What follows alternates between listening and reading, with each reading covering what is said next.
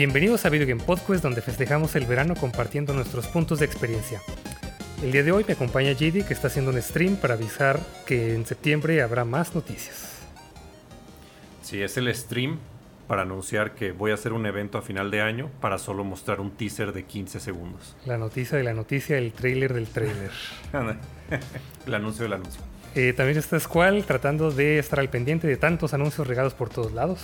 Es que ahora sí se pasaron de lanza, no manches. O sea, E3 pues es una semana, ¿no? Unos tres días que dura de conferencias, pero ahora son como un montón de conferencias y anuncios repartidos como en tres semanas. Pues no, no se puede. Y los que faltan, los que se rumoran también. Es más, todavía no sé si ya terminó, ¿no? O sea, ese es mi problema.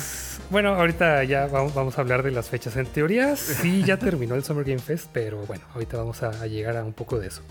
También está JP que apenas va a estar enterándose de todo lo que pasó en el mundo. ¿Qué pasó algo? ¿De qué se trata el episodio de hoy?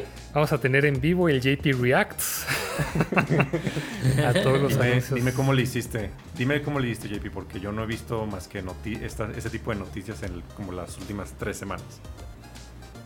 ¿Cómo le pues eh, simplemente no soy tan activo en, en todo el social media, no tengo Instagram ni Facebook ni nada por el estilo. Eh, he estado tratando de pasar menos tiempo en Facebook, en, perdón, tampoco tengo Facebook, menos tiempo en YouTube. Y pues eh, empecé a acostumbrar a ya tampoco ver trailers de películas ni nada de eso, como para no hacerme expectativas. Y estoy haciendo eso mismo con los videojuegos. Entonces, no sé nada. Qué sano. Se fue abajo de una piedra tal cual. Estoy probando eso, pero con un juego nomás. Ahorita hablamos de, Final Fantasy. Vamos a hablar de ese juego. Así es. Bueno, y disponible en Game Pass día 1, yo soy Aldo. Y si algo no estuvo disponible este año fue el E3, pero durante el Summer Game Fest se anunciaron un montón de cosas a lo largo de casi un mes. Ahora sí, me parece que duró más o menos del 9 de junio al 21 de junio. Todos estos anuncios de, eh, podemos agradecer a, a Jeff Keighley pero eh, también hubo unos anuncios también antes del 9, o sea, como que se adelantaron un poco, hubo unos de PlayStation, me parece, el 2 de junio. Y va, a seguir habiendo anuncios durante el verano, ¿no? Pero creo que el evento como tal, como Summer Game Fest, era del 9 al 21 de junio aproximadamente. Pero díganme entonces cuáles fueron como sus impresiones generales de este evento. ¿Les gustó más que un E3 o prefieren como este formato? No sé. Yo soy de los que prefieren el E3 porque este formato está medio raro. O sea, como que son varios eventos aislados y repartidos entre mucho, muchas semanas. Entonces es como que difícil estar pendiente de todo. Y por una parte entiendo, puedo entender por qué lo quisieran hacer las empresas, las compañías, como para que estén más en el foco, no sé, lo que presentan, ¿no? Para que dure más las impresiones o que se hable más del tema en redes sociales y que no sean opacados a lo mejor tan rápido por otros o como para espaciarlos. Pero no sé, eso como que yo siento que prefiero que sea así como tres días o cinco días de, órale, lunes conferencia de tal, martes conferencia de tal y en tres días ya terminaste y vámonos, ya tienes toda la información. Y aquí es como que no, la siguiente semana es la conferencia de esto y luego la que sigue es el anuncio de este. Y esto es como que está, es más, estar al pendiente más veces, no sé si es lo que prefiero. Pero pues, sí, además muy espaciado, ¿no? También. O sea, como cinco días para un evento de dos horas. Y cinco días y otro evento de media hora. Cuando con el E3 era, pues como el mismo día eran como hasta dos, tres conferencias, ¿no? Y ya terminabas el día y ya tenías tu lista de, ay, mira, esto es lo que me interesó, esto es lo nuevo y ya. Sí, aparte yo, yo sentía el E3 como si fuera un evento más importante. Porque también como ya ahorita con el Summer Game Fest y con todos los, los streams que hacen los desarrolladores, eh, siento a veces también que solo por rellenar tiempo ponen como anuncios de juegos muy pequeños o, como teasers muy pequeños. Y si el E3 estaba como más concentrado. A lo mejor como son tantas conferencias ya ahorita en el Summer Game Fest, se siente menos importante o, o al menos como que rellenan mucho tiempo nomás por, nomás por hacer tiempo ponen ahí cosas medio X. Aunque eso es bueno para esos desarrolladores y para la gente que le gustan los indies. Así que, pues sí, son dos cosas diferentes. Además, el E3. Ventajas y desventajas. Sí, pero además el E3 pues ponía como unos demos, ¿no? Para poder probar eh, los juegos a las personas que, tenían la, fortuna, vaya, de, ir a, físicamente al evento. Pero pues en este caso no, no sucede así. Entonces definitivamente los que sí podían ir, eh, ya sea por prensa o por trabajo, por lo que sea, definitivamente me imagino que prefieren el E3. Sí, creo que una también de, las cosas que no extraño de, del E3 es, por ejemplo, cuando hacían, cuando hacían o mostraban eh, juegos, trailers o, gameplay de algunos juegos, pero a puerta cerrada. Mm. No, que solo se los mostraban como a los de la prensa. Sí. Y ya la, pues ahora como una de las ventajas que todo mundo hace como su propio, su propia conferencia, su propio stream, es que ya básicamente pues tratan a todos con, como, como iguales, pues así los, los, tanto los jugadores como los de la prensa. Creo que entonces el E3 estaba más enfocado como en la industria. Este, pues sí, como dice Aldo, estaba muy padre si podía ir por algunos juegos, pero eh, era raro que un gamer normal que no sea influencer eh, podía asistir. Entonces el nuevo concepto creo que toma más en cuenta al gamer tradicional este, común. Sí, otra ventaja que yo le veo, no sé, es que yo en lo particular no soy muy fan de que, ok, va a ser un, un evento de videojuegos, ¿no? Y de repente quieren de que miren un concierto en vivo y miren, este, no sé, una película, una serie, esto, aquello, y le acaban mintiendo un buen de cosas que ya ni tienen nada que ver con juegos y en este sí fue solamente conferencia de videojuegos, ¿no? Ya no tanto de que miren, trajimos a un malabarista o trajimos, no, o sea, cosas que a mí pues, no me ah. interesan. Eso lo extraño un poco, no, no por el hecho de que, de que, no sé, de que no tuviera que ver con videojuegos, pero extraño cómo hacían a veces el ridículo, ¿no? que, invitaban así de que, ay, ahora vino Keanu Reeves así a promocionar el, juego. Ah, sí. Y ahora van a salir unos bailarines y unas botargas y puras cosas así que no tenían nada que ver. moto saliendo con el escudo y la espada de, este Link. Sí, o, los, o los directores de Nintendo probando el, el Wii Music, ¿no? Así, haciendo el ridículo. Como, ese, todo ese tipo de cosas, yo la verdad sí, sí lo extraño un poco. Sí, que, a veces les fallaba y a veces, o sea, a pesar de que todo sale bien, se veía todo absurdo, pues. Sí, sí. O que salían los, los, este, los que jugaban esports, ¿no? Y, y vamos a felicitar a fulanito por, por ganar el torneo de no sé qué chingados y le entregan un trofeo y, y ese güey quién es, ¿no? solo como a muy pocos les interesa eso. En este año creo que el único que hizo eso fue Devolver Digital, que se la voló, o sea, literalmente se hizo una presentación así bien ridícula donde salió este Suda 51 como un mecha.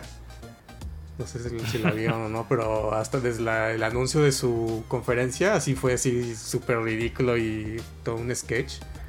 Y, al final de cuentas mostraron buenos juegos. Entonces estuvo como chistoso eso. No lo vi, pero corrígeme si me equivoco, pero hicieron tal cual un cortometraje, ¿no? Y en ese, en ese video pues ya mostraron los juegos.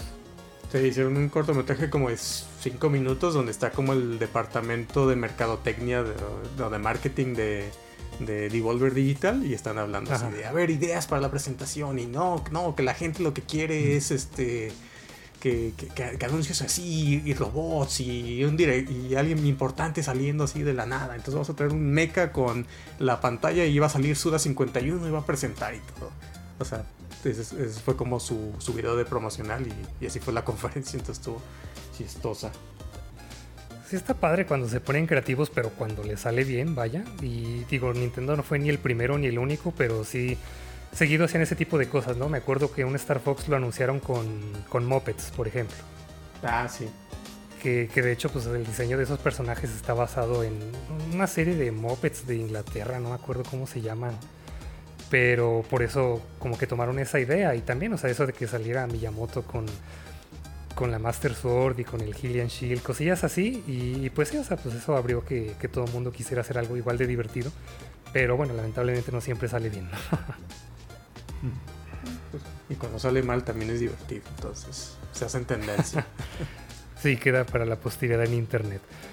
Pues bueno, vamos a hablar entonces de, todos estos juegos que, se anunciaron, que bueno, no vamos a tocar cada uno de los juegos, ¿no? Pero al menos de los que más nos interesaron, vamos a tratar de hacer como los highlights de los diferentes eventos que hubo, que me parece que fueron como 10. Eh, entonces comenzamos con el de State of Play, pero vamos empezando con Squall. Dinos uno que. El, el que más te haya interesado de, todo este evento. Eh, pues a mí me interesó el Resident Evil 4 Remake. Creo que fue el, de los más grandes anuncios de, esta, de este evento. No te basta que haya uno nuevo cada tres años. No, no, no. bueno, es que lo, interesante de este, eh, de este Resident Evil 4 es que ya es algo diferente. O sea, todos los demás que han salido son ports con así cosillas eh, a las diferentes eh, consolas, ¿no? Que ah, el nuevo port para Play 4, para Play 5, ahora para Xbox y ahora en celular. Pero este ya es un cambio, ¿no? El, mismo trailer te dice que es una reimaginación del 4, entonces tiene muchos cambios. Yo creo que van a. Sí, van a cambiar un poquito la historia, pero visualmente se ve increíble. Y le tengo muchas ganas porque el remake del 2 quedó muy chido. Entonces se espera que va a ser algo como del estilo. Que le vayan a cambiar algunas cosillas, pero va a tener como la esencia. Entonces, uh, sí, sí me, me, emociona. Ya tiene fecha para marzo, entonces. Sí, eso, eso me emocionó que también, o sea, cuando empezaron este, esta conferencia, que lo primero que hicieron fue anunciar la fecha, ¿no? Que fue en marzo 2023. Y como que no, no fue ningún rodeo, fue la fecha, vamos a sacar este juego. Y a lo mejor a mí sí me hubiera gustado que mostraran un poco más del juego, porque la verdad fue, fueron unas cuantas imágenes. Pero considerando que yo también jugué el Resident, el Resident Evil 2 Remake y el 3, que también no estuvo tan bueno como el 2, pero pues fue más de lo mismo. Este está también, es un buen juego también. Sí me emociona también el, el 4 Remake. Y como dijiste, es una, es una reimaginación, o sea, no es un remake uno por uno. pero ya te lo sabes de memoria, no te hagas. Pero es que, sí, o sea, la, historia en general sí te, sí te la sabes, o sea, eso no, no creo que cambie mucho. sí, eso ya veremos. Pero si, comparas, si comparas, por ejemplo, cuando salió, cuando estaba el Resident Evil 2 original con el remake, sí cambiaron algunas áreas, algunos enemigos. Y eso es lo interesante. y, el gameplay es completamente diferente. O sea, me interesa también ver qué tan de acción va a ser este remake en comparación con, el que salió para originalmente para GameCube. Sí, de la historia ya veremos qué le cambian, pero sí al menos dijeron, eh, bueno, yo, yo nada más lo jugué una vez, no recuerdo muy bien, pero originalmente era que primera persona y ahora es tercera persona. No, no, no, es, este es igual, es tercera persona el también. ah, fue el que popularizó la cámara desde el hombro, ¿cómo le llaman? Sí, ¿no? Sí. Entonces, ah, sobre el hombre. De hecho, el rumor está en que probablemente tenga un modo en primera persona como los anteriores, como el 7 y el 8. Ah, ok. Porque, bueno, eso es más adelante, pero ya ves que luego hubo un, un evento específico de Capcom y ahí mostraron un poquito más del Resident Evil 4 y anunciaron el DLC de Village y, y con unas varias cosillas ahí que uno de esos cambios es que el Village, que es un juego en primera persona, le van a agregar el modo en tercera persona. Ya como aparte de ese DLC. Entonces estaban diciendo que eh, probablemente eso es como una prueba eh, para que en el 4 sea tercera persona, pero van a agregar el modo primera persona como en los nuevos. O sea, es un rumor, pero si ya lo hicieron con el Village, puede que lo hagan algo ahí, no sé. Que además este ya ha estado en realidad virtual también, ¿no? Entonces. Ajá, por eso no sé si sea más fácil, pero como pues, la realidad virtual fue aparte, no sé si qué tanto puedan tomar de ahí de lo que hicieron en ese juego. Según tengo entendido, el de VR sí le metieron eh, cosas exclusivas para VR, de que puedes mover tu cuerpo para controlar la, eh, la lancha. Creo que sí se enfocaron más en la experiencia de VR que en el juego en particular, en hacerle cambios en el juego. Entonces, si le hacen cambios a este nuevo, yo creo que no van a tener nada que ver con los de VR. Sí, digo, está por verse, digo. No, yo, yo no sé si lo jugaría en primera persona. Yo preferiría como lo normal en, en tercera persona para, para Resident Evil. Pero pues bueno, a ver qué, qué tal. Sí, yo lo que quiero saber es, es si, si el protagonista va a tener como los movimientos todavía que, le, que, les haces como un suplex a los aldeanos y cosas así. ¿qué, tanto le van a cambiar o lo van a dejar completamente todo eso? La, pregunta importante es si los aldeanos van a tener también sus mismas líneas o las van a cambiar, Porque eso es esencial en Resident Evil 4. claro. No me lo imagino sin un, un forastero. voy por él, te romperá pedazos. todas estas cosas. Entonces, si las quitan, va a ser así como, ay, no sé. Ah. Sí, no, no creo que se metan tanto con la esencia pues de, lo que fue este, así que bueno, o sea, me imagino que solo le van a mejorar ciertas cosas, como por ejemplo algo de lo que siempre se han quejado es como esta misión donde tienes que escoltar a Ashley. Sí, eso va a estar interesante porque en el juego original sí había una sección donde la controlabas a, ella, y, pero no podías hacer nada, solo te podías esconder. Entonces a ver si ya le dan, no sé, algún arma o, no sé, pues algo, algo más con lo que defenderse. O si eh, quitan esa parte completamente, ¿no? Bien, pues vamos a ver entonces otros juegos, pero lo curioso es que sí, o sea, creo que Resident Evil 4 fue de las cosas que más emocionaron a la gente en general del todo, el Summer Game Fest. Y para mí fue como, pues es que ya lo jugué y lo sacan cada tres años. O sea, sí va a estar interesante que le hagan cosas nuevas, pero no sé, para mí fue como un anuncio más. Entonces, no sé, ahora JD, otro, otro juego que a ti te haya emocionado mucho de lo que anunciaron en este State of Play. Pues mira, a, mí sí me emocionó mucho con el juego que cerraron, que fue Final Fantasy XVI. Pero considerando que JP no está viendo trailers, ni Squall quiere ver trailers precisamente de este juego, eh, no sé qué tanto lo vaya a poder comentar. Ah, tú pero igual, o sea, lo, puedo comentar cosas así un poco de lo que se vio en el trailer, porque también después de que lo anunciaron, eh, sacaron como los creadores unos comunicados de prensa y Creo que ayer y hoy también hubo unas entrevistas con el productor que aclararon muchas cosas del juego muy interesantes. Pero de las cosas que más me interesó fue que ya confirmaron que va a ser un, juego, un Final Fantasy clasificación M, que es como el primero de la serie. Porque, va, oh. porque va a tocar temas mucho más adultos, que va a estar un poco más violento también, más oscuro. Eso está interesante.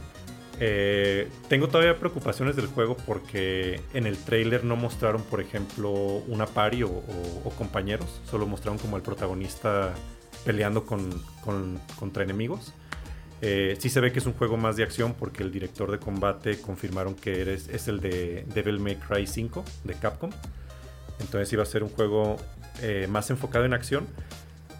pero en las entrevistas sí dijeron que aparte del protagonista, vas a tener como acompañantes que van a ser controlados como por inteligencia artificial. A lo mejor no los vas a poder controlar directamente. Eso es una preocupación porque pues, los Final Fantasy siempre ha sido como...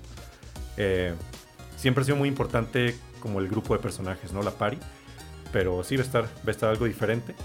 Eh, confirmaron también como de los que están produciendo, dirigiendo y escribiendo el juego. Muchos son eh, creadores de Final Fantasy XIV, que JP no me va a dejar mentir que está muy bueno ese juego.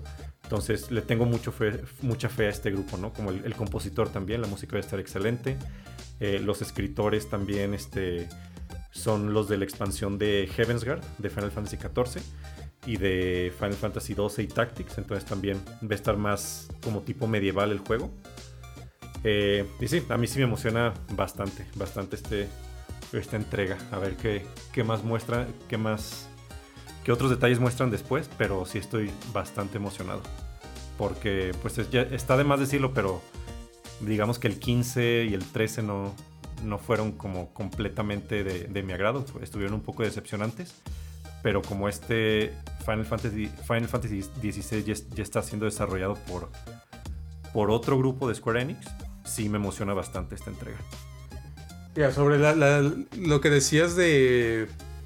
Este. De que la, la es esencial en los Final Fantasy. Sí, eh, sí, creo que es una parte importante. Pero acuérdate que en el 15 también ya aplicaron la de que solamente manejas al protagonista.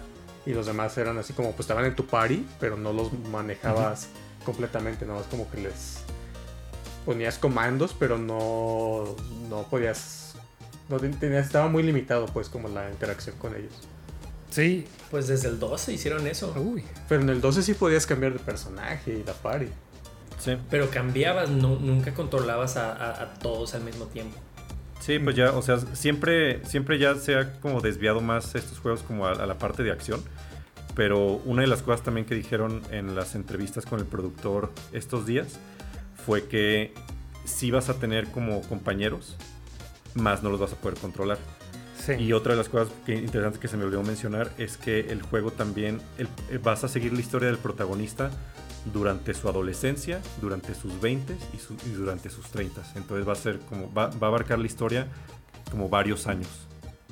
Va a haber como varios time skips, que eso está interesante también. Pues ahí la preocupación es que suena que va a ser muy lineal, ¿no? De que no vas a tener como ah, libertad de movimiento, ¿no? Como tipo por capítulos, como en Final Fantasy 13. Eh, eh, sí, bueno, no, dijeron que ya, ya confirmaron que no va a ser un mundo abierto, pero que va a ser un que van a ser va, a ser el juego como por áreas, pero que sí vas a poder regresar a algunas áreas como para completar side quests y así. Pues no sé qué tal como el 7 vaya a ser, como el 7 remake. Ajá. Mm, sí, sí, más o menos. Que puedes regresar a las áreas para donde están los sidequests y solamente en esas áreas hay sidequests y las demás son por Y que son ciudades grandes, pues que puedes explorar un poco. Ajá. Okay. Sí, pues en general. Digo, lástima, lástima que no hayan visto el trailer. Porque yo sí lo vi. muy chido. bueno, JP eso, igual, pero. A eso iba, pero sí es que. Eh, suena, suena interesante, pero no sé. O sea, ahorita que decías que, que no va a haber party, pero que así le han estado haciendo. Y es que cada vez le, cambian y le cambian y no sé qué tan bueno o malo sea, porque o sea, a mí me gustan los de antes, pues los de del, mm, del 10 para atrás. Son los que más me han gustado, pero no significa que los nuevos sean malos. Entonces sí, o sea, está tomando una dirección nueva, lo están tratando de hacer cada vez más como Kingdom Hearts, porque sí, la tendencia es como que sea más de acción y más de acción, pero sí hay mucha gente que extrañamos los RPGs por turnos. Entonces va a ser una mezcla nueva, va a ser como diferente, pero ya veremos si es bueno o no. Porque también sí, o sea, no, va a haber una, tengo fe. no va a haber una party, pero sí vas a tener tus aliados y también siempre vas a tener un aliado que es un lobo. Entonces sí, ya, ya evolucionó mucho Final Fantasy, pues, nos guste o no, ya es algo diferente, pero sigue siendo algo interesante, entonces también me emociona y, y, sí me tiene con la expectativa, no, no emocionado, pero me da mucha curiosidad porque sí se ve muy diferente por el trailer. Sí, yo sobre todo le tengo mucho, mucha fe por el equipo que hay detrás. O sea, ya, ya no son como los clásicos que, bueno, los que dirigieron Final Fantasy XV ni XIII, ya es un equipo diferente. Y le, tengo mucha fe porque a mí el Final Fantasy XIV me encantó, pues. Y, ahí tampoco tienes pari. O sea, es, tu avatar, tu personaje. Y si tienes acompañantes, que son los que todo el tiempo te están hablando y, guiando. Pero en realidad, pues no, nunca los controlas. Pero, pero la verdad le salió muy bien. Pues ya veremos cuando salga, ¿no? El siguiente año. sí, falta mucho, de hecho. O sea, pues no es para. O, sea, lo que yo estoy haciendo con este, o sea, Final Fantasy es una saga que, pues, sí o sí juego, ¿no? Termino jugando porque, por fan, porque me gustan. Entonces con este estoy haciendo este pequeño experimento de no ver así. Nomás vi el, el trainer, el primerito, el del anuncio y ya, o sea, ya no voy a ver nada más, no voy a ver cómo, quiénes son los personajes, qué, cómo son los mundos, cómo es el combate, o sea, nada, nada, nada más. Y voy a jugarlo así, día uno, para ver cómo, es la experiencia, ¿no? De, de, de, llegar sin saber nada, nada. De no, no, saber quiénes son los personajes, quiénes son los buenos, qué va a pasar, si va a haber una pelea así chingona con algún sumo o algo. O sea, quiero tener esa experiencia de un juego que ya sé que voy a jugar eh, inevitablemente, pero desde cero. Entonces va a ser interesante y más. Y lo que estás diciendo de que es un. cambia mucho la fórmula de Final Fantasy, entonces va a ser también algo de que, no sé, siento que no voy a saber ni qué, qué estoy jugando, ¿no? En, algún punto. Entonces va a ser como algo muy fresco. Sí, va a estar interesante. Justo esa es una de las razones por las que también dejé yo de ver trailers y de, pues en general, de, de videojuegos o de películas. Eh, sagas que me gustan, de todos las voy a jugar, entonces pues sorpresa. Y los demás juegos pues ya me los recomendarán o me pondré a investigar cuando, cuando realmente quiera comprarlos. Pero te imaginas, te, imaginas, por ejemplo, no haber visto ningún trailer del Final 15? O sea, no vas a haber visto el primero y 10 años después decir, ¿qué es esto? ¿Qué pasó, no? ¿Qué pasó? ¿No que era para Play 3? bueno, pues para no seguirnos extendiendo mucho con este, porque hay muchos juegos eh, por mencionar. JP, ¿alguno de la lista que te haya llamado la atención, que, puedes ver aquí del State of Play? Se me hace interesante el nombre Stray. Uy, yo quería hablar de ese justamente.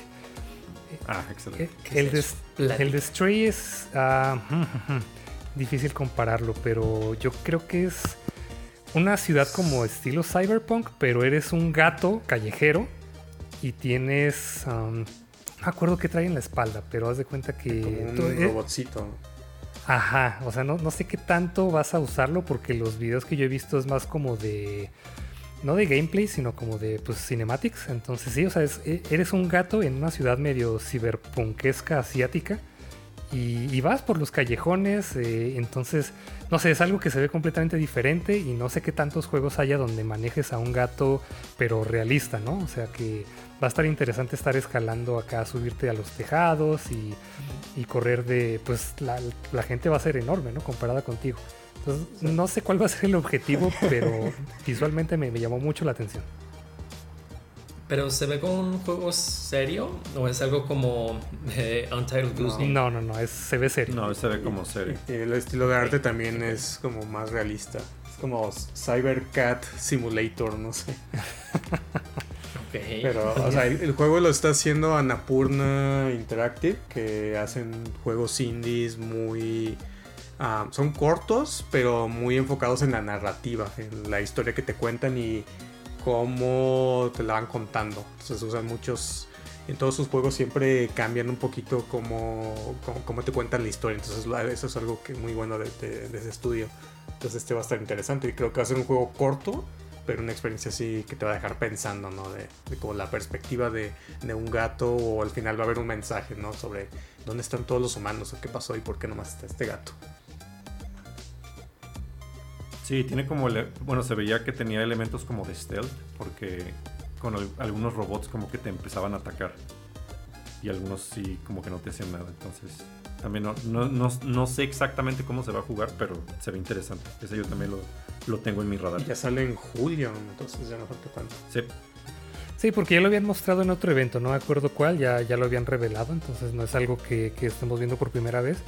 Pero que sí, o sea, me llamó la atención por ser un concepto diferente, pero sí, hasta que salgan reviews y demás, pues ya, ya decidiré, ¿no? Si, si lo voy a jugar o no. Bien, yo voy a elegir algo que tengo ganas de jugar desde hace mucho, que es Tunic, y que por fin va a salir para PlayStation, ya no, no va a ser exclusivo de, de Game Pass, que está pues, tanto para PC como para Xbox, que no tengo. Pero ahora sí, 27 de septiembre, cerca de mi cumpleaños, por si alguien me lo quiere regalar, va a salir Tunic para PlayStation. Me, emociona mucho, sobre todo quiero quitarme la duda de qué tan bueno está el juego, porque muchos dicen, ah, o sea, está interesante, pero el combate no está tan chido. Pero también escucho gente que dice, ese, ese para mí es el GOTI. Pues, o sea, sí tiene buenas ideas, digo, ya. Mm, yo que lo jugué y hablamos en uno de los episodios pasados, creo que es una experiencia que vale la pena probar. O sea, independientemente te guste, que tiene cosas buenas o malas, es una experiencia muy mm, fresca, no sé, nueva, algo también como un poquito con unos toques de nostalgia. Entonces creo que sí, qué, bueno que está saliendo también de Game Pass para que más gente lo juegue. Bien, pues de ahí en más anunciaron otros juegos, definitivamente ya no nos vamos a clavar tanto, creo que vamos a hacer esto para cada tema, ¿no? Cada quien va a escoger uno y ya después hablamos del resto, que en este caso, por ejemplo, mostraron un, poco... yo sí quería hablar del Calisto Protocol.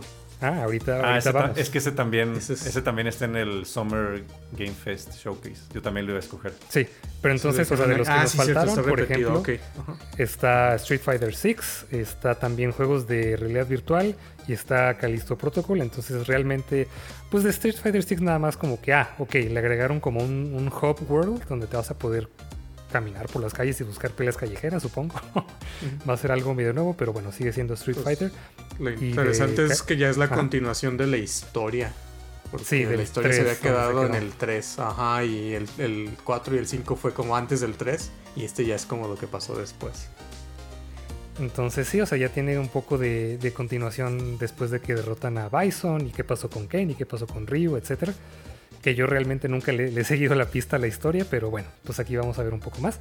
Y entonces de Calisto Protocol, eh, a mí se me hizo curioso que casi, bueno, en, casi todos los eventos del Summer Game Fest había al menos un juego como de terror en el espacio. es el, Summer Space Fest.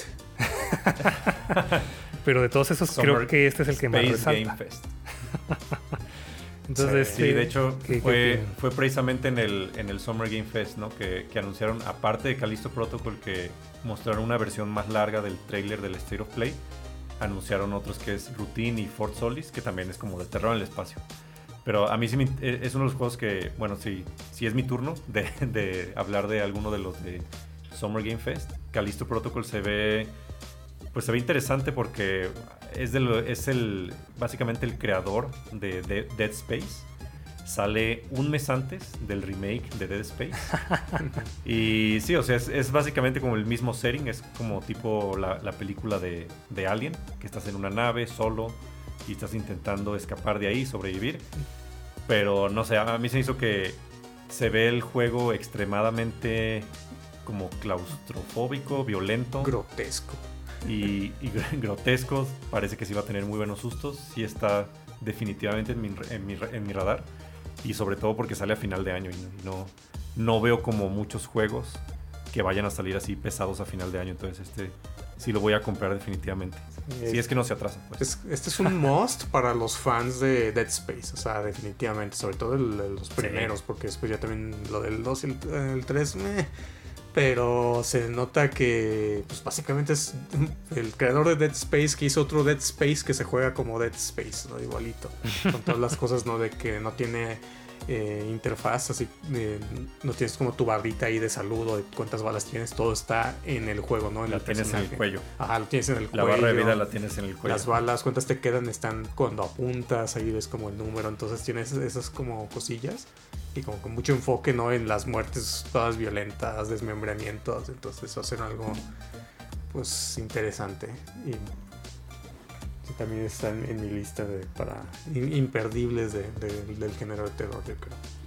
No recuerdo si este es uno de esos casos donde eh, se sale alguien de un estudio y dice, ahora sí voy a hacer el juego que quería hacer y no me dejaron. Creo que a eso me suena. Mismo, ¿no? Ajá, ya sé. Pues sí, algo muy similar, que era como su visión original. Entonces casi casi es como una especie de Director Scott.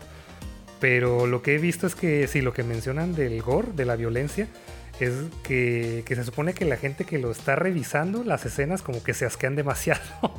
Los mismos desarrolladores, así como que lo tienen que estar checando y dicen, ya basta, por favor. Wow.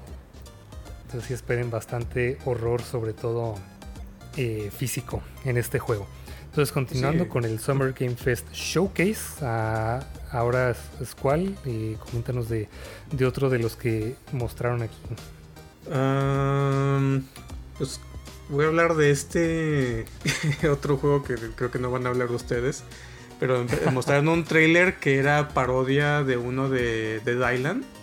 No sé si ah, de, que sale un monito que se pone sus audífonos que está como en una isla y empieza a correr como por la mañana y empiezan a pasar así cosas atrás de él.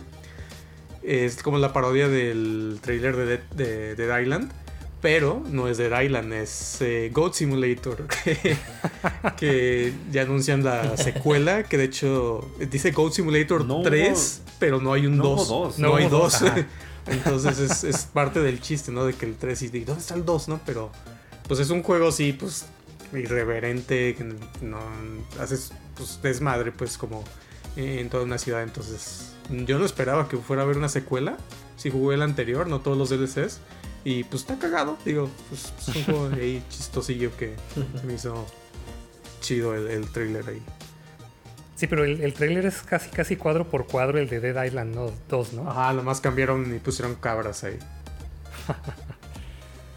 Bien. ¿Y si salió el de Dead, Island 2? Creo que no. ¿O nunca salió? Sí. ¿Sí salió? ¿Sí salió? No me acuerdo. Yo no lo jugué, entonces según yo no, que por eso la gente se emocionó tanto cuando vio este tráiler de, ah, por fin, ahora sí va a salir. Y toma la que era God Simulator 3. Los trolearon. Sí. JP de la lista, este, ¿qué, juego eliges? Justo eh, eh, estaba... E, ese en particular God Simulator 3 se me hacía interesante, no, no tenía idea. Pero bueno, de, de los otros creo que Cuphead, Uf. el del Delicious Last Course, supongo que es un DLC. Y bueno, yo sí jugué el juego original y, me, encantó, entonces estoy interesado en qué más va a salir para este juego. Sí, dicen que es un, un DLC grande también, o sea, dijeron que que sí había bastante contenido aunque sea DLC. Ya ves que está dividido como por zonas, ¿no? Como por islas. Entonces se supone que es, es una isla más, entonces realmente no es tanto, tanto. Y de hecho está barato, creo que son 8 dólares este, este DLC. Pero lo que sí dijeron es que este DLC trae más animaciones que el juego original. Por eso se tardaron tanto. no, ¿Más animaciones? Años. Sí. O sea, no sé si, los se son más. Ah, ajá, no sé si se refieran como al gameplay, como que se tardaron en dibujarlo más, o que va a tener como pequeños videitos, ¿no? Pero pues bueno, ya veremos ya que salga. Es uno que definitivamente se me antoja, que sale la próxima semana. Pero sí, uh. ya estoy listísimo para The Delicious Last Course. Tengo que retomar el primero, nunca lo, nunca lo acabé. Ah, ahora es el momento para, Está que muy estés, cabrón. para que estés calientito para el DLC. Sí, yo sobre todo estoy listo para probar al nuevo personaje, a Miss Chalice, sobre todo después de haber visto la, la serie de Netflix. Sí me da mucha curiosidad qué tan diferente se va a jugar, porque bueno, Cuphead y Mockman son pues idénticos, ¿no? Nada más cambia visualmente. Pero Miss Chalice parece que sí se maneja ligeramente diferente. Va a haber nuevas armas, va a haber nuevos power-ups, entonces sí, definitivamente es de mis highlights de todo el evento. Sí, se sigue viendo que está bien cabrón. En el evento lo que mostraron fue una batalla con un jefe y sí se ve bien mamón. lo cual es bueno. Y pues también música nueva, pero Ok, pasando entonces al siguiente, eh, voy a hablar de otro que fue de mis highlights, tanto del evento en general como para mí uno de los mejores juegos que van a salir este verano. Y no estoy yo para decirles ni ustedes para escucharlo, pero lo estoy jugando ahorita mientras estamos grabando. y estoy hablando de Teenage Mutant Ninja Turtles Shredder's Revenge, juegazo. Ya lo hemos estado jugando, eh, no tiene ni una semana que salió, pero está Está súper divertido, muy entretenido. Es un juego muy corto, eso sí, pero pues ya sabíamos, ¿no? O sea, era un beat'em up, muy como, como al estilo de los que hacían antes, como en los arcades también, eh, pero es como la, la mejor versión de, de, la mezcla de todos los que hicieron antes. O sea, si les gustó el 4 de Tortugas en el Tiempo, esta es como una versión mejorada. Y, y, sí, o sea, es una historia de, dos horas, pero que vas a estar rejugando cada que quieras con, con amigos diferentes, porque si puedes jugar en línea hasta seis personas juntas. Y que sí tiene como unos retos que definitivamente vas a tener que acabar la historia más de una vez, ¿no? Que es lo que estoy haciendo ahorita. Sí, rejugabilidad. Lo interesante es que en el evento, pues por fin dieron la fecha de salida y fue como, ah, sale ya la siguiente semana. Y todos, eh, ya, ya dicho hecho salió, lo jugamos, lo pasamos, lo disfrutamos y nos falta el modo difícil también. Bueno, yo no lo, he completado. No, ni yo. Pero tenemos que, tenemos que completar eso. falta ese trofeo. Si tienes, aunque sea un, un beat'em up, si tienes su reto también. Sí. Sí, y bueno, ya hablando también del, del, juego, o sea, lo interesante es que también no se me ha hecho tan repetitivo porque cada personaje tiene su variación de ataques, entonces eso es un punto bueno también a favor. Sí, siete personajes diferentes, entonces hay, hay variedad, ¿no? Para, para que no te aburras y no sé, también este es el tipo de juego que me gustan mucho donde puedes estar haciendo otra cosa al mismo tiempo, no sé, escuchando o grabando un podcast, por ejemplo. Y como es, es algo relativamente sencillo, no requiere tanto de tu atención, no, no hay diálogos, no hay historia. Simplemente siéntate, diviértete un rato y puedes jugar cinco minutos, puedes jugar dos horas, ahora sí que muy, muy accesible. Siéntate a picar botones a lo güey. Eso es. E-, esa es otra cosa, que sí puedes jugarlo así como a puro botonazo, pero también si quieres, si hay suficientes ataques diferentes para que estés eh, cambiándole, ¿no? Y no te aburras. Bien, entonces un juego más que, quiera tocar alguien de, de, este evento o... Pues a mí nomás se me hizo, se me hizo cagado que o sea, minutos antes de la conferencia, se filtrara en la tienda de PlayStation el remake de The Last of Us Parte 1. Fue así como, no mames. Este, pero sí, o sea, no sé qué tan bueno vaya a estar. Obviamente en el, en el apartado gráfico eh, va a estar muy bien hecho. Pero no sé, a mí se me hace como muy pronto para hacer un remake de, de este juego. Pues es un juego de PlayStation 3. Ahí la, el detalle es que como ya tuvo un remaster en PlayStation 4, por eso como que se siente innecesario. Pero siento que el exactamente. como el tratamiento que le están haciendo para Play 5 como para que se vea más parecido a la parte 2. Siento como que se va a beneficiar de eso, pero es una movida que claramente se ve que está hecha porque para apoyar la, la serie que va a salir también de HBO. Va a ser como que, ah, ves la serie y, ay, mira, aquí está The Last of Us para que lo juegues en tu PlayStation 5. Entonces, creo que más que se, siente pues que ese fue el propósito, no un queremos reimaginar el juego y mejorarle las cosas, como completamente con esa visión. Entonces, digo, yo, yo, creo que sí lo voy a jugar, pero pues como que se siente que ese fue el, motivo. Pero pues aún así jugarlo en el, Play 5 con mejoras eh, está interesante porque sí es un buen juego. Sí que ese va a ser para mí el detalle importante porque honestamente a mí me gustó mucho la historia del primero, pero no el tipo de juego, porque no es mi tipo de juego. Y mucha gente también estaba de acuerdo en que estaba muy repetitivo, que los enemigos eran los mismos, no estaba tan tan chido en, ese aspecto en jugabilidad. Entonces tienen una oportunidad de refrescar esa parte. Pero sí, definitivamente es porque va a salir la serie, pues gente que no conoce el juego va a tener acceso como a la historia y si les gustan, ah, pues mira, ya está listo para que lo compres. Y sí han estado mostrando como las mejoras gráficas que le han hecho y pues sí se ve mejor, pero no era necesario. sí, a mí me decepcionó un poco este anuncio porque sí soy muy fan de la primera parte y el remake sí lo voy a jugar definitivamente, a lo mejor no en día uno. Pero no sé, me decepcionó que estén haciendo un remake de un juego en teoría reciente y no le dedicaran recursos, por ejemplo, como a otra, a otra franquicia, ¿no? Que, pudieran ya estar desarrollando. O sea, vamos a tener que esperar mucho más tiempo para ver algo nuevo de, este estudio que, me encanta también, pues. Aunque sí confirmaron, ¿no? Que sí se está trabajando en la tercera parte o algo. Pues dijeron otro anuncio del... del... multijugador nomás, pero no confirmaron nunca la tercera parte. El, ah, que el, el, The Last of Us 2 iba a tener un DLC con un multijugador, porque el, primero tiene un multijugador. Entonces parece que lo que están haciendo es que este remake va a salir sin el multijugador y van a ser uno solo eh, aparte. O sea, va a ser como un juego aparte y, ten, y bueno, quiero creer que va a ser como un juego como servicio, porque el enfoque de, Sony va para allá y, ya dijeron que quieren sacar no sé cuántos juegos de aquí a 2025 como servicio. Yo creo que este va a ser uno de ellos. O sea, el multiplayer de The Last of Us, con temporadas y todo, pero juego aparte, no incluido dentro de si compras la, parte 1 o la parte 2. Entonces, no sé qué tan buena noticia sea eso. Digo, el multijugador del 1, el que salió uy, en, Play 3 y en el remaster, eh, estaba divertido porque era un poquito diferente. Sí, estaba, sí, era bueno, pero no sé cuánta fanbase tiene realmente.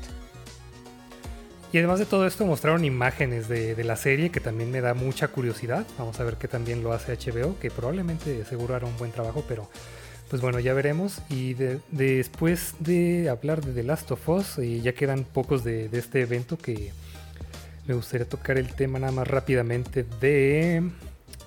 Eh, pusieron Fall Guys, ya free to play y cross platform, ya está en todas las plataformas, ya está gratis, ya puede jugarlo todo el mundo. Aunque ayer se estrenó y obviamente crashearon los servidores. También anunciaron un juego JRPG de One Piece. Creo que hablaron un poquito más de Gotham Knights y finalmente de uno que se va a llamar Layers of Fears, que es el que todos creían que iba a ser un remake de Silent Hill hecho por Bloober, pero es, es el tercero de la saga, de hecho. Ya hay dos de esos. Ah, vaya, vaya, eso no sabía. Este es como el tercero. Y yo no los he jugado, ahí los tengo, pero es como un terror, terror psicológico en primera persona. Dicen que está bueno, digo, no, ya lo probaré a ver si me animo con este. Bueno, pues entonces ahora del Devolver Showcase, además de, este anuncio de, de, Fall Guys, también se hablaron de algunos juegos. A mí me llamó la atención, por ejemplo, uno que, se llama Cult of the Lamb. Mm, eh, me ah, gustó mucho las gráficas, la animación y que la temática es como que eres una cabra satánica. Pero como, como kawaii. Pero es que tienes la elección de, o sea, tienes que ir haciéndote tus seguidores y tienes la opción de sacrificarlos o de ser bueno con ellos. Y es un ah, juego, es un juego como roguelike también. Entonces que vas armando como tu aldea y todo. Sí, este sí lo ubico precisamente porque Steam me recomienda juegos este, que tienen ese tipo de conceptos. O sea, básicamente te va ofreciendo juegos similares a los que ya tienes. Y este en particular me lo ofrecieron y, me puse a verlo y está muy interesante por eso. Tiene conceptos de Bullet Hell y de Roguelite, tipo Binding of Isaac, pero también puedes ir construyendo tu, tu, aldea o tu culto, este, haces crafting, le das de comer a tus este, seguidores. Entonces, sí, tiene gráficas cute, pero tiene todos esos elementos que son un poquito más fuertes y por eso me gustó mucho este juego. Este sí, definitivamente lo voy a jugar. Clasificación para todas las edades. eso sí, no, no, diré eso. A JP se lo recomendaron porque tiene muchos juegos satánicos en su PC, pero. pero bueno, ¿ustedes de este, de este evento vieron alguno que les llamó la atención? Yo no lo vi el, evento en vivo, solo vi alguno que otro trailer después, pero me llamó la atención el que se llama The Plucky Squire. no sé si vieron este trailer. Sí, muy bueno. Sí, se, ve interesante porque, bueno, lo, que mostraron al principio era que tu personaje se iba, se iba, moviendo como en un plano, en un libro, como en un plano 2D, que se, con la vista desde arriba. Pero llegó un momento en el trailer como que el personaje saltó del libro y se convirtió en 3D y estaba como en un cuarto, ¿no? Como de un niño. Sí. Como con juguetes y libros y así. se, ve, se ve interesante, o sea, cómo va a cambiar el gameplay entre el plano 2D y 3D. Sí, ese le tengo muchas ganas, digo, sale hasta el siguiente año, pero lo que mostraron se ve muy interesante. De hecho, pienso que tiene como cosas o influencias ahí de... Eh, no sé si fue en Mario Galaxy o Mario Odyssey como que hacías también como este brinco de entre 3D y luego te metías a la pared y era en 2D. Como que sí, en el Odyssey. Ah, eh, tiene como un poquito de influencias eso, pero el apartado visual así como se ve como muy colorido, como de, pues de, como de cuento infantil. sí me llama mucho la atención. Sí, de hecho eso es algo curioso de estos últimos dos que hablamos, que son de animación en 2D. Son personajes como, sí, medio, medio cute, medio kawaii, pero es dibujado, eh, pues no tal vez a mano como Cuphead, pero sí es en, 2D.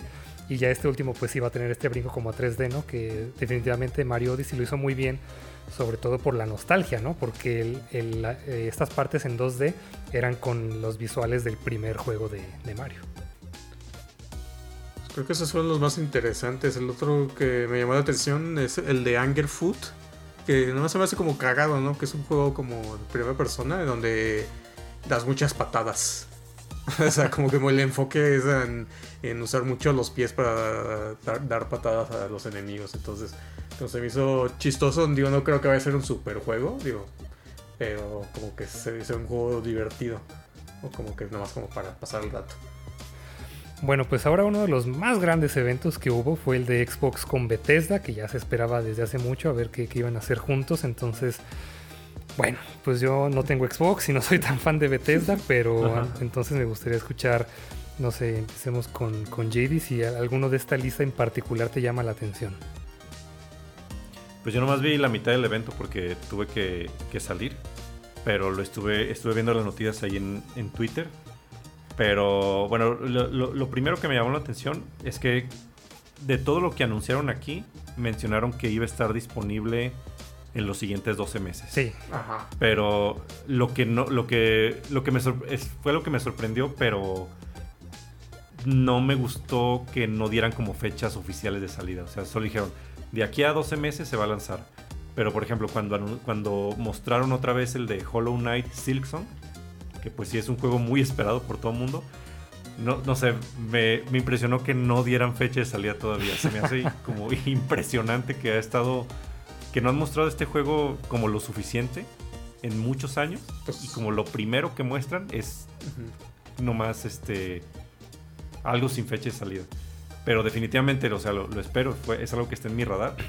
No sé si tengan exclusividad con Xbox porque se presentó aquí o si va a salir primero en Switch. Eh, sé que eventualmente pues va a salir para Play y, ahí lo voy a jugar, pero, pero sí está definitivamente en mi radar. Sí, confirmaron en Twitter lo de, la, lo de la fecha, de que, oigan, a ver, están mostrando Silksong y dijeron que 12 meses. ¿Es cierto? Y dijeron, sí, confirmamos que en menos de 12 meses ya vas a estar jugando Silksong, entonces ya no falta tanto. pero fue confirmación de, Xbox, ¿no? ¿no? No del estudio, entonces también es... Digo, a lo mejor quiero creer que sí, ¿no? Porque lleva mucho tiempo en desarrollo, pero lo que mostraron se ve muy bueno. Que sí, va a ser un poquito más, no sé, como más acción, más frenética. Sí, sí lo vi como que tienes mucho más variedad de movimientos que, que en Hollow Knight. Bueno, antes de pasar con, con Squall, que es el que sí tiene Xbox, JP, ¿alguno de la lista que, que conozcas o te haya llamado la atención? Eh, empecé a ver eh, un poquito de High on Life. Este, que por ahí se supone que son de los creadores de Rick and Morty. Se ve muy pues similar el, estilo de arte. Entonces no sé qué tipo de juego es, pero el arte me, gustó mucho. No sé qué me pueden decir de este que juego. Que las pistolas tienen boca y te hablan. sí. Sí, las, las voces de las pistolas pues son los mismos que de Rick and Morty. Se escucha con el mismo tono de voz. Sí se ve cagado ese también. ¿Pero es un shooter? Sí, es un shooter. Órale. A mí no me llamó la atención, porque igual porque no soy fan de la serie, pero... no sé, supongo que si está en Game Pass día 1, como parte del catálogo, tal vez me anime, me anime hacia jugarlo. Sí, también le va bien en revisiones. Bueno, de lo que sí va a estar y que sí te llama la atención, por ejemplo, que... Uy, a ver. Em, pues ver, varias cosillas. Eh, ya mostraron este juego de como cooperativo, de que es como contra vampiros, que se llama Redfall. Que pues se ve interesante, se ve como una especie de Left 4 Dead porque tienes personajes que tienen habilidades especiales y estás como contra hordas, pero aquí son vampiros. Entonces cada personaje tiene como sus propias habilidades para ayudarte, ¿no? Que tienes que el sniper, la que se transporta, la que eh, materializa cosas en, el mundo. Entonces está como interesante, no sé, o sea, es una experiencia completamente cooperativa. Se ve como eh, divertido, pero no sé si le entraría así como, no es como que me emociona mucho. Eh, lo, otro que anunciaron que sí me llamó la atención fue un DLC de Hot Wheels para Forza Horizon 5. Ah, eso se ve divertido. Se ve divertido, o sea, como que ya no te dice, ah, al carajo México, aquí vamos a poner pistas de, Hot Wheels gigantes en, el mapa. Pero se ve divertido porque pues ya no es la primera vez que lo han hecho y pues eh, DLC pues, de Forza Horizon 5 está interesante como para volver a jugar. También mostraron el Forza, el nuevo, que ya de hecho ya no se llama, ya le quitaron el número, ya nada más es Forza Motorsport. Ajá. Eh, yo no soy fan de simuladores de, autos, entonces es como la versión seria del Forza, pero que tiene ray tracing, ¿no? Y que se ve bien bonito y, y jueguenlo día uno en Game Pass, entonces, pues chido. pero de eso creo que lo otro relevante fue que mostraron ya gameplay de Diablo 4. Bueno, de hecho, ya mostraron pues todas las cosas ¿no? de, de, Bethesda, de Blizzard, o sea, mostraron también Overwatch 2, que ya va a salir el PvP gratis. Entonces ya como que se empezó, ya se empezó a mostrar ya esta combinación de estudios, ¿no? De todos los juegos. Porque también dijeron que todo lo, de... ¿Cómo se llama? De... Eh, toda esta parte de League of Legends y de todos estos juegos que ya van a estar también disponibles para PC, PC Game Pass. Entonces ya se, ya está viendo ahí como un poquito más esa influencia. Eh, Diablo 4, mm, yo no he jugado eh, ningún Diablo. Y el, único que creo que, debería jugar es el 2, que creo que es el más famosillo. Entonces este no... Se ve divertido, pero como que no me llama mucho la atención el, el modo de juego. JP es el experto en Diablo, entonces no sé si estás esperando el Diablo 4 con ansias o, o mí. Eh, ando un poquito peleado con, con, Blizzard en general por todo lo que han hecho últimamente.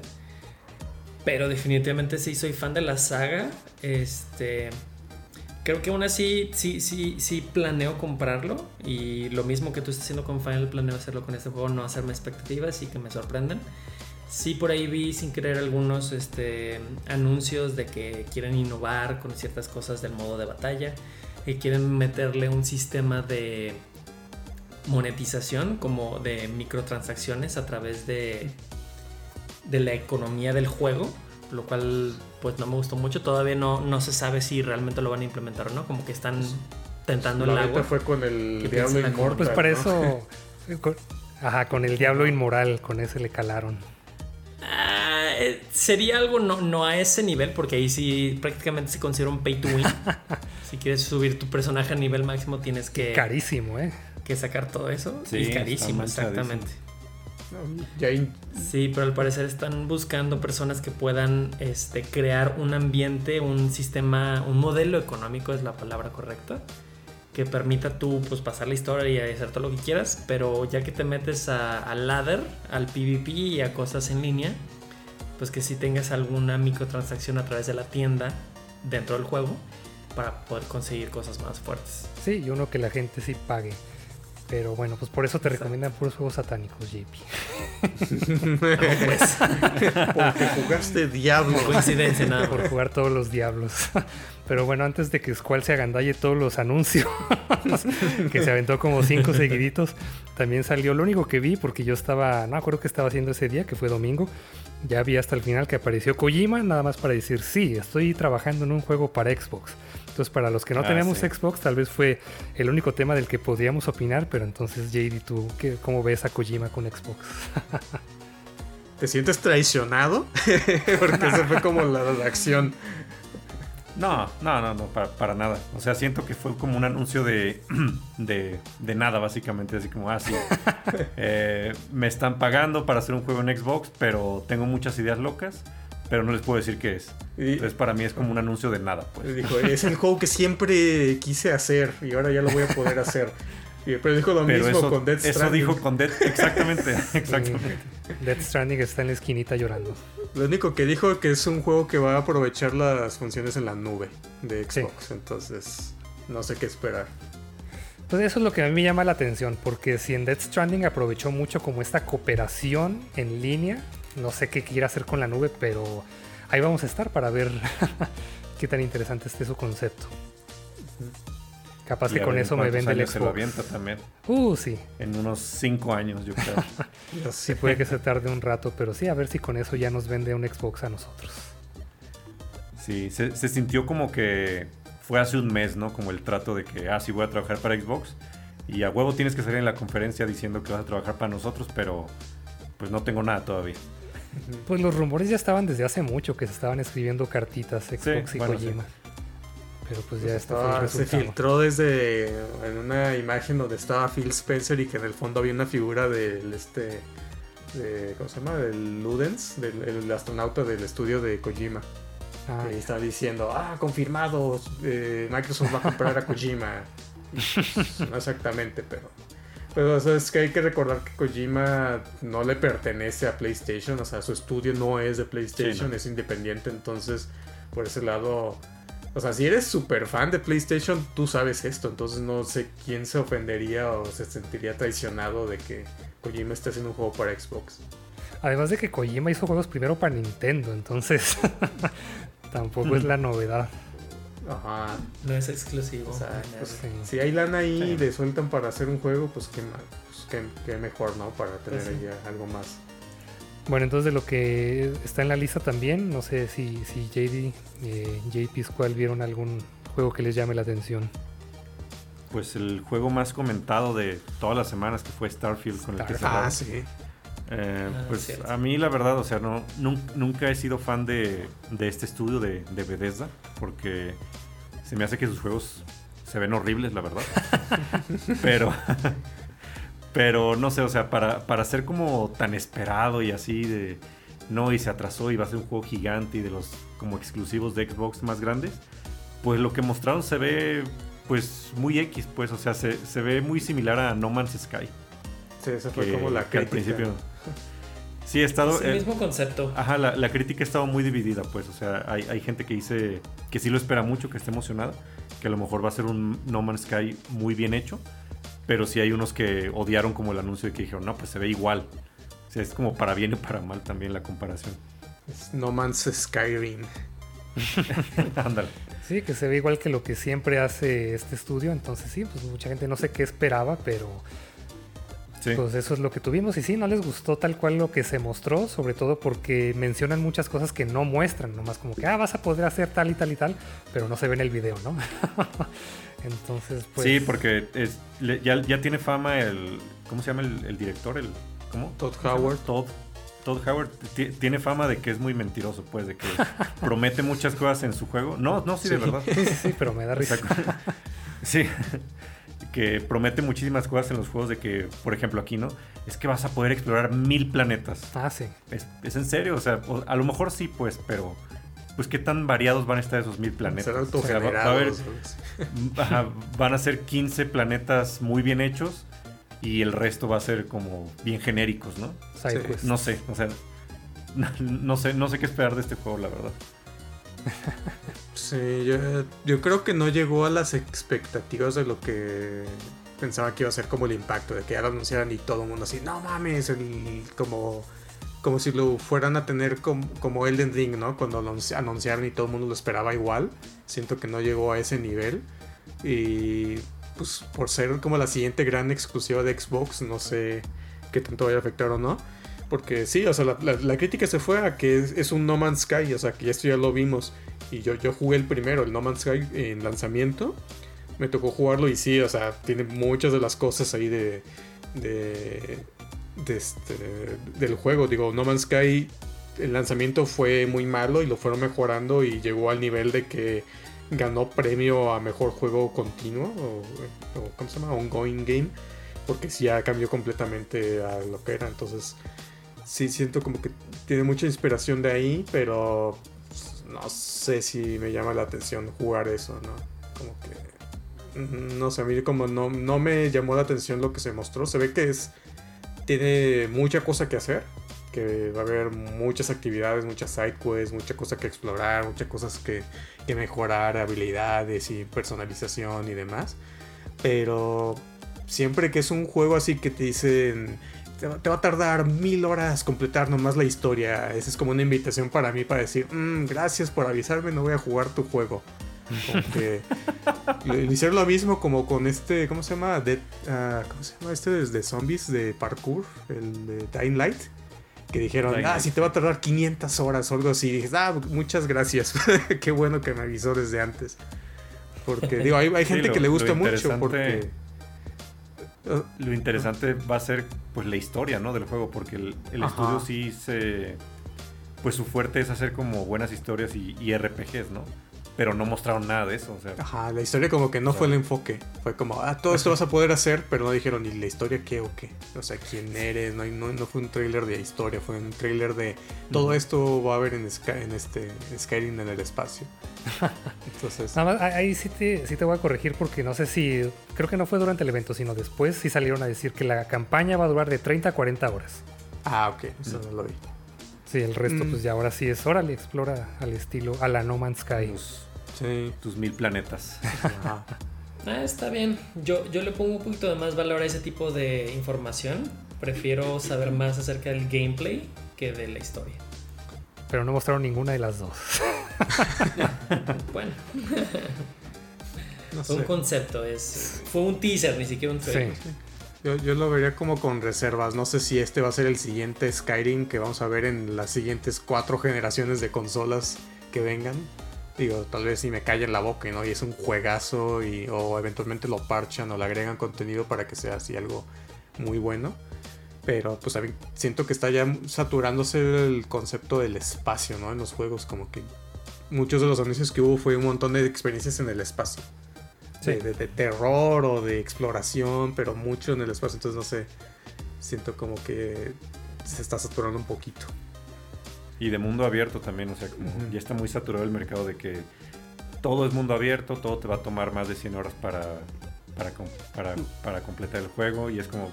Es que no, hay tiempo para queremos, Exactamente. o sea, no, no, no todo mundo quiere un mundo abierto, o sea, a lo mejor muchas personas quieren una buena experiencia que dure 15 horas. Muchas personas queremos nomás ser un gatito en un mundo cyberpunk por 4 horas y disfrutarlo. Bueno, pues de este evento hubo uno que otro anuncio, no sé qué si les emociona o no, pero que va a estar Persona 3, 4 y 5. Eh, también un DLC para Fallout 76, también otro para Minecraft y también uno de Grounded, que ese no me queda claro si ya pensé que ya había salido o si nada más había un Estaba el ¿cómo se llama? El, beta, ¿no? El beta. Ah, ya. early, early access, al Early access, ajá. Y ahora sí ya sale formalmente. ¿Se lo vas a comprar a tu esposa, cuál? Tiene modo de aracnofobia, o sea que puedes cambiarle la forma a las arañas para que no se vean como arañas. Entonces es como una opción de accesibilidad, pero no creo que te guste porque es en primera persona. Que parezcan globos de animales de globos. Ajá. De, hecho, el que se me hizo chistoso fue el anuncio este de, de, los creadores de Minecraft, la siguiente gran experiencia de juego. Cuando lo anunciaron dije, no mames, ahí viene lo, lo, lo, que sigue de Minecraft, ¿no? La siguiente innovación. Y mostraron Minecraft Legends, ¿no? O sea, este, este juego que es Minecraft, pero ahora como con estrategia o, con eh, monitos que te siguen y no sé, como que dije, como que me emocionó cómo lo anunciaron y al final fue como... Eh". Más de lo mismo. más de lo mismo, entonces como que dices, no, ya, ya se quedó ahí el estudio en eso, ya no van a hacer nada más diferente, ya no se van a arriesgar. Pues sí, así las cosas. Bueno, después de ese entonces estuvo el de Capcom, entonces ya nada más rápidamente volvieron a hablar de Resident 4, eh, de Resident Village y mostraron de Exo Primal, que no es Dino Crisis, pero pues ah. se ven aún así muchos dinosaurios. Entonces de estos tres, o no sé si vieron algún otro que les haya llamado la atención, ¿qué opinan? Pues no, o sea, lo, que más me llamó la atención de aquí fue el DLC de Resident Evil Village, que va a ser, que va a tener modo en, tercera persona. Gracias, porque me marean un chingo esos juegos. Entonces, sí, sí quisiera rejugarlo en tercera persona, eso va a estar padre. Ah, y, la, historia, ¿no? El DLC de la historia también. Ah, sí. Que ya es, spoilearon ahí el juego en el trailer, pero, no importa, pues va, a haber DLC eh, que es la continuación, básicamente. Con la hija pues, del protagonista. Sí, que ustedes ya lo jugaron y JP no, no, lo creo que los juguemos, pero ya se sabía, ¿no? O sea, como que hubo una filtración cuando salió. Sí, lo habían dicho. Y habían dicho que... sí iba a haber un DLC, pero no habían dicho de qué iba a ser ni cuándo. Ah, es a lo que voy que sí se veía en el final, o sea, alguien se metió como que el código y sí se veía al final que había como un modelo ya de, este personaje que es la hija. Y ya mucha gente especulaba eso, que ah, pues va a ser la siguiente protagonista. Y pues bueno, pues, va, a estar, pero en un DLC. Pues sí, se, se, ve interesante porque ahora se ve, es como que se meten a la mente de, de alguien, o sea, como que ya un concepto bien fumado, pero en cuanto a cómo se juega se ve divertido. Bien, pues eso fue Capcom y ahora sí nos pasamos a uno que nos interesa mucho a todos, que fue el de Final Fantasy, el 25 aniversario del Final Fantasy VII, que anunció como unos 3, 4 juegos. Entonces, JP, ¿viste alguno de, estos videos? Eh, solo el de Crazy Score Remaster. Ok, ¿y qué tal? Pues sí, se ve interesante. Ah, eh, ese juego en particular yo sí lo jugué y me gustó mucho. Eh, se ve mucho mejor, obviamente está todo remasterizado, las gráficas, etc. Eh, no estoy seguro si lo compraría, pero definitivamente para cualquier fan de, la saga o, de este juego en particular, creo que sería una buena adquisición. Es muy buena la historia del Crazy Score. Sí. Yo no lo he jugado. Sí, está padre el juego. Y, y sí, eh, básicamente el juego estaba atrapado en el, en el PSP. No había salido de ahí. ni, creo que ni siquiera hay puerto para Steam, nada. Pues, este es un ejemplo de un remake que sí hacía falta. O sea, porque no lo podías jugar en otro lado. Entonces, sí. Sí, y sí estoy interesado en volver, en rejugarlo. Porque, bueno, ya como el estilo gráfico, pues va a estar más apegado a lo que es el Final Fantasy VII Remake. Pero lo que me preocupa es que vayan a empezar a meter como algunos elementos de aquí, como a la historia principal del, remake, que a lo mejor no... Me, preocupa eso, pues, como los personajes extras que... No me, no me gustan los personajes extras que metieron ahí en el Crisis Core. No sé ustedes. ¿Cómo que extras que, los, ¿Cuáles? ¿Como los villanos o cuáles? Ajá, sí, como otros villanos que son casi igual de fuertes que Sephiroth ah, es que dijiste en el Crisis Core, ¿te refieres al 7 Remake? ¿Los nuevos que metieron ahí? No, o sea, los, los villanos que pusieron en el Crisis Core, que son como rivales de Sephiroth, no me gustaría que los incluyeran en la historia normal del, 7 remake. Ah, ya, ya te entendí. Pero es que en el 7 de por sí ya metieron. O sea, metieron a uno que ya ni me acuerdo por qué estaba ahí, uno que tiene una moto. No sé qué diablos estaba haciendo ahí. Ah, ese es completamente nuevo, ese no había salido. Ajá, o sea, ¿para, para qué? Pero bueno. sí, le van a seguir metiendo más. Pues es que parece que, como que ya quieren juntar todas las historias y conectarlas de alguna manera. Entonces no sé si eso es bueno o malo porque mm, no sé, como que se siente forzado. No sé, de que ah, ya, en este en, esta secuela que es una precuela, ahora metimos estos personajes, ahora hay que incluirlos a fuerzas en la historia acá y que, ah, dice que en este momento también salen, o que estaban de, de, fondo, o esto estaba pasando al mismo tiempo mientras pasaba esta otra cosa. Entonces como que siempre que toman decisiones de hacer la historia más revoltosa o más ahí enredada, como que no, no me gusta. Siento que deberían de quedarse como con la historia así simple o lo más este Ah, sin, meterle tantas cosas ahí de, de, en el tiempo, diferentes dimensiones, diferentes periodos. O sea, siento que las, mejores historias son más simples. Creo que sería, sería bueno tener un episodio exclusivamente para hablar de, esto. No sé qué les parezca. Ya viene. Pero pues en camino. Ajá, ya viene, pero, pero pues la, gran noticia de este stream del 25 aniversario pues fue el, remake parte 2, ¿no? El que se, ya le, le pusieron nombre, que es Rebirth. Y por fin ya confirmaron que va a ser una trilogía, pues. Ya también eso da como más seguridad a que sí tienen como planeada la historia y que no la van a como alargar nomás por, por tener 10 entregas de, de, la, de, la, serie. Pero sí me, da seguridad que, que, sea una trilogía, que ya tenga pues al menos una especie de fecha de salida. Que pues puede, puede, puede haber más retrasos, ¿no? Pero pero al menos ya dijeron que en invierno 2023 sale la segunda parte del remake. Y me hubiera gustado también que mostraran un poco más, el trailer estuvo muy corto, pero, pero al menos ya, ya se ve que lo están haciendo. Y también dijeron que ya están trabajando en la tercera parte. O sea, que ah, ya, ya, ya, terminando la segunda parte, pero ya también empezó en el tercero, pues como, pues como están vinculados de alguna manera a la historia y las cosas que pasan, pues hace sentido, ¿no? Entonces, a ver, la, pregunta es hasta cuándo va a salir la tercera parte, porque pues, no sé. Sí, porque también su forma de anunciar las fechas fue bien rara, así como en un invierno sale este y dentro de dos inviernos sale este otro juego. y esta tercera parte, pues sí, quién sabe, y a ver quién latina a la, quiniela en internet, a ver cómo se va a llamar el tercero, porque fue remake, luego rebirth y a ver el tercero qué va a ser. Remix. Revengeance. Reunion, no sé, puede ser lo que sea. sí, y, creo que ya también dejaron muy claro, ya renombrando como la, el remake parte 2 a Rebirth, ya dejaron como muy claro que no es un remake así exactamente uno por uno, o sea que, que sí iban a cambiar la historia de alguna manera. Sí, a partir de ahí ya va, bueno, ya, ya, ya comenzó a, divergir un poco, eh, pero vamos a ver qué tanto a partir de esta segunda parte. Más que confirmado. Ah, pues sí. Bueno, se veían muy bien los videos. Bueno, también eh, anunciaron un como un remake del 7, ¿no? Pero como con las gráficas como chibi de antes, pero nuevo. No, es que no me acuerdo de cómo se llama. Ever Crisis. Ah, ese es el Ever Crisis. Sí, es como, es, es como para celular, para iPad, no sé qué. Pero sí, o sea, van a, van a incluir toda la historia del 7, pero también como la compilación. Y van a lanzar, lo van a lanzar como por episodios. No sé cada cuánto tiempo, pero, pero sí va a ser como, como episódico. Uf, pues bueno. interesante.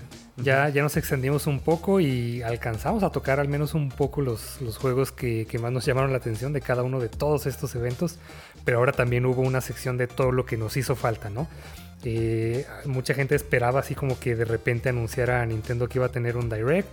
Que de hecho ya tuvo uno el día de hoy acerca de Xenoblade 3, creo. Eh, pero también hubo muchos juegos que, esperábamos escuchar un poco más y, que nos faltaron. Entonces, sí, no, no hablaron mucho de, de Outer Worlds 2, About, God of War Ragnarok, Pragmata. No le han metido nada a Halo Infinite. Lo están dejando morir por alguna extraña razón. Eh, Everwild, Fable, que también habían mostrado un teaser, me parece, no sé si el año pasado. Y, está muy temprano para Fable y Perfect Dark también. Todavía como que están apenas en la primera etapa, entonces es muy pronto para ver. Sobre todo ahí han tenido muchos problemas. Exactamente, o sea que mucha gente se empezó a ir y que dijeron este equipo lo va a hacer y les va a ayudar Crystal Dynamics, que también estaba haciendo muchos otros juegos. Traen un caos ahorita con este juego, pero sí, o sea, están tratando de rehacer una franquicia que era muy querida en, bueno, hace, hace muchos años, pero bueno. ¿De verdad era querida? Pues era. Hay mucha gente que sí le gusta, que es como casi casi de culto, porque al menos el multijugador era súper divertido. El del 64. Sí. Bueno, también a Senua's Saga, Hellblade 2. También el juego de Wolverine, que mostraron un teaser, también no ha tenido noticias. Y Atomic Heart. No sé si ustedes eh, tengan en cuenta algún otro o quieren hablar de alguno de estos en específico. Eh, no, pues solo, solo como rumores, ¿no? O sea, eh, aunque no haya tenido un State of Play Nintendo, sí hay rumores de que en las próximas semanas va a ser como su propio direct. Y también hay rumores de que el God, eh, of War Ragnarok sí va a salir este año. Y que pronto también va a haber un State of Play enfocado únicamente como en los, en los títulos exclusivos de Sony. A ver si es cierto, a ver si dan ya una fecha de salida definitivamente, definitiva de Ragnarok que si no es este año, que al menos digan que sí, pues ya, 2023 ya, para que todo el mundo esté tranquilo. Y aún así, yo creo que todo esto va a salir antes de que salga Metroid Prime 4. Definitivo. oh, sí. bien, pues esos fueron muchos anuncios. Eh, estuvo, estuvo curioso porque sí fue a lo largo de 3-4 semanas casi. Pero bueno, por ahora ya es todo por este nivel. Si quieren recomendarnos un juego para este verano, el mejor lugar para hacerlo es en Instagram, Facebook y Twitter en arroba Vpodquest. La manera más fácil de mandarnos opiniones es participar en las preguntas que ponemos en Spotify. Si les gustó este episodio, recomiéndenlo y suscríbanse. Hasta el próximo nivel.